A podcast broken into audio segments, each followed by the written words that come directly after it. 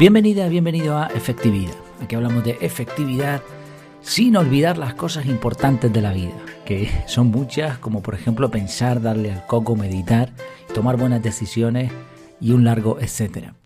El título del episodio de hoy es Incomodidad voluntaria. Si duele, cura.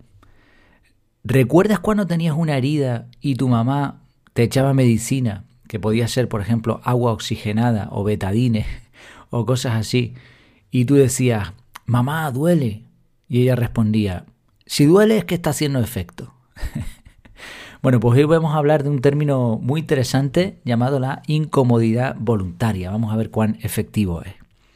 Eh, antes de nada, antes de continuar, Recordar que la semana pasada, bueno, recordar no, porque ya, ya pasó, ¿no? La semana pasada estuvimos de Black Friday. La oferta ya terminó.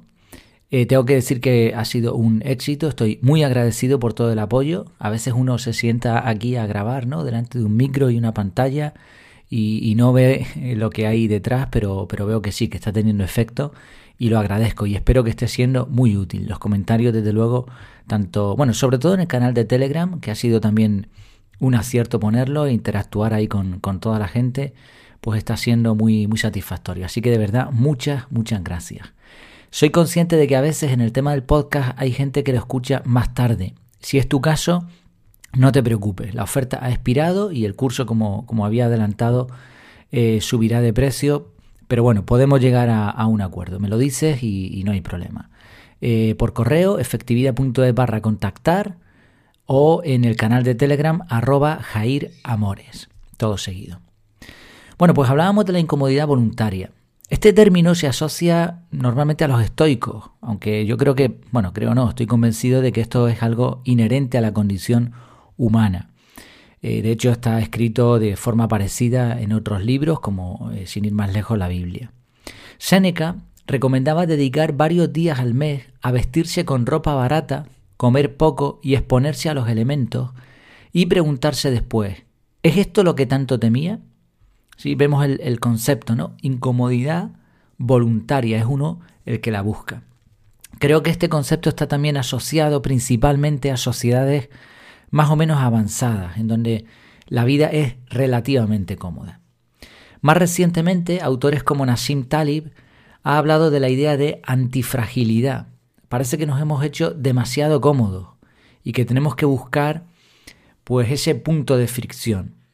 Para que nuestra, nuestra mente, nuestro cuerpo funcionen bien, debemos buscar estresores de forma voluntaria. Hay también otra palabrita, la hormesis, que nos ayuda a buscar ese punto de estrés necesario para que avances. ¿no? Hablamos de exponerse al frío, hacer ejercicio, comer menos. En este tipo de cosas es fácil ver la incomodidad voluntaria pero a veces es más sutil y no la percibimos de forma tan clara. Voy a poner un, ejemplo reciente que me ocurrió hace una semana aproximadamente. Estábamos en un parque en la zona sur de, la isla, de aquí de Gran Canaria, unos amigos y, mi familia. Estábamos ahí en una conversación, además una conversación intensa. Eh, bien, ¿eh? nos llevamos muy bien con ellos y estábamos, estábamos hablando de estos temas que, a veces es necesario hablar, ¿no? Y apareció un... Nosotros estábamos como a la mitad del parque, apareció un chico, un jovencillo, en, en la entrada con un silbato, con un pito, y empezó ahí a, a pitar. Y claro, es que te cortaba la conversación. Entonces yo me enfadé, ¿no? En plan de risa, claro. Dije, pero bueno, voy a ir allí y le voy a decir cuatro cosas, ¿no? no iba a ir a decirle nada. Pero la idea es esa, que, que me estaba poniendo ya histérico, ¿no? Y, y, nos empezamos a reír diciendo, madre mía, el, el chico, y no paraba, yo no sé si es que nos escuchó y ya lo hizo aposta, creo que no, ¿no? Y, ahí el hombre venga y a pitar y a pitar. Yo, no sabía qué es lo que estaba haciendo, mi mujer fue la que dijo, no, eh, eh, por lo visto está vendiendo helados. Eh, y, yo pensé, bueno, helados aquí, para, que, para el que no vive aquí en Canarias, aquí todavía la temperatura, y más en el sur de la isla, es buena y durante todo el año aquí se puede comer helado sin problema. Y a cualquier sitio, ¿no? Y más hablando hoy de la incomodidad voluntaria pero aquí el clima es bastante templado. Y, nada, y ahí dándole al pito, dándole al pito, y empezamos a, conversar sobre eso y dijimos, es que tiene narices porque si tan solo, en vez de tanto pitar y molestar, que es lo que está haciendo molestar, se hubiese ido familia por familia ¿no? Había un montón de grupos, había varias fiestas, había grupos de, de personas haciendo ejercicio, había grupos de personas en familia, con amigos ahí, los chiquillos jugando, o sea, el parque estaba repleto. Oye, vete familia por familia, ¿cuántos helados hubiese vendido? No, no tenía suficientes helados seguramente para venderlos ahí. Te vas con una neverita de estas con un asa, con una riñonera, eh, esta mochilita que va en la, en la cintura con el dinero, con el cambio para cambiar, y te hinchas a vender helado. ¿Por qué no fue? Bueno, realmente no lo sé. Pero probablemente lo que, la conclusión a la que llegamos es la incomodidad voluntaria. No quiso esa incomodidad de enfrentarse a la venta directa, a ir a las familias y decir, hola familia, ¿cómo estamos? ¿Qué tal? Pasando el día, bueno, mira, tengo heladitos a este precio, ¿cuántos quieren? Y se hubiese hinchado a vender, pero esa incomodidad, ese exponerse, no estaba dispuesto. Como digo, es un ejemplo que demuestra que a veces esta incomodidad es sutil y también demuestra varias cosas más. En primer lugar, solo si aceptas lo incómodo puedes ver resultados. Esto puede sonar un poco como, wow, qué categórico. Pero dale un par de vueltas, porque es que es así. Si tú no aceptas la incomodidad, no pones a prueba nada. Y al no poner a prueba nada, no sabes los resultados que tendría una forma de actuar, porque te quedas con lo cómodo. Otro punto. Al aceptar lo incómodo, el nivel de tolerancia sube. Esto quiere decir que te terminas acostumbrando, básicamente, y pasas a un nivel superior, un nivel en el que no hay tanta competencia.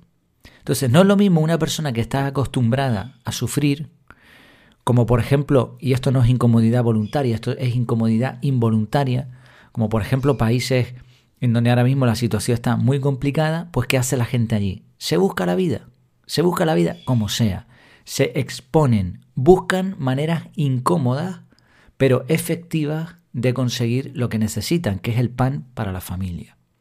Entonces, ¿qué pasa con esta gente? Yo lo veo aquí, ¿no? En, Canarias hay, una cultura latina enorme, hay mucha gente de Cuba, de Venezuela, de Colombia, de, México, no hay tanto, bueno, sobre todo estos países, ¿no? Cuba, Venezuela y últimamente también Colombia. Y también países árabes como Marruecos, que, aunque no tiene nada que ver con los latinos, pues allí la gente también se busca la vida. Entonces, ellos están acostumbrados mucho más a los españoles a buscarse la vida, a buscar esa incomodidad que no es voluntaria, pero que le da resultados. Entonces, cuando uno está acostumbrado a eso, llega un momento que la tolerancia es mayor y uno está dispuesto a pasar por más cosas para conseguir esa, esa efectividad. Y al mismo tiempo, cuando uno va pasando de nivel, cuando uno es capaz de hacer más que los demás, consigues que haya menos competencia y por lo tanto mayor efectividad. Y un tercer punto, hablamos aquí siempre de efectividad, vamos a darle la relación. Efectividad implica eficacia, conseguir resultados, pero también eficiencia, gastar pocos recursos. Y aquí puede parecer contrario, ¿no? Porque la incomodidad voluntaria duele. Y ese dolor implica normalmente que se están gastando recursos, a veces recursos emocionales, a veces esfuerzo, lo que sea. Pero es que resulta que para conseguir ese equilibrio entre eficacia y eficiencia hay que gastar hay que intentar gastar lo mínimo, pero si quieres ser efectivo tienes que gastar algo. La efectividad no es comodidad, la efectividad es eficiencia con eficacia. Yo no creo en el esfuerzo bobo, el esfuerzo este de, coger una piedra y ponerla allí y después cambiarla de sitio. O sea, hacer por hacer, no. Esfuerzo inteligente. Y ese esfuerzo inteligente es efectivo. Entonces, para lograr el equilibrio, a veces hay que gastar, hay que consumir recursos. En general, bueno, hemos visto los tres puntos, ¿no? Mm, si aceptas lo incómodo, te pruebas y por lo tanto ves resultados. Al aceptar lo incómodo, tu nivel de tolerancia sube y al final la efectividad implica también esta incomodidad voluntaria, porque uno entiende que si pasas por ahí vas a lograr más resultados. En general, ya digo, no, no estoy a favor de una vida de sufrimiento, ni muchísimo menos. Esto es algo que se habló en el podcast prácticamente desde sus inicios, en el episodio Esfuerzo Inteligente, donde comentamos una caminata que hicimos eh, en, la zona sur de la isla, eh, una caminata tremenda para llegar a una playa escondida y, y ahí hablábamos de ese esfuerzo inteligente, no es No es simplemente, venga, me voy, a dar de cabezazos contra la pared y verás tú que al final hago un hueco. No, no, es buscar la manera de hacer esfuerzo, pero lo más inteligente posible. No, no, estoy a favor del sufrimiento en general, ni mucho menos. Además creo que no hemos sido diseñados para eso, sino para ser felices. Pero sí creo, estoy convencido de que los retos son buenos, que eso es lo que marca la diferencia, que en algunas sociedades modernas, en las que una persona de nivel bajo tiene acceso a comodidades que solo tenían los reyes de hace 300 años, es necesario un poco de incomodidad voluntaria.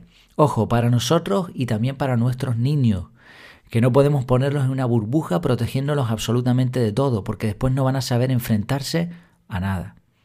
Y sobre todo, en determinados procesos en la vida, enfrentarse con valor, mm, aceptar, abrazar esa incomodidad, es necesario para sanar. Como decíamos al principio, duele mamá, sí, pero es que esto te está curando. Nuestra mamá ya no está para decirnos eso de si duele cura. Por eso es necesario al menos entender que quizá la opción más efectiva no sea la más cómoda. Nosotros decidimos si tocamos el pito o hablamos con la familia. pues espero que te haya gustado este tema. Eh, como siempre, muchas gracias por tu tiempo, por tu atención y hasta la próxima.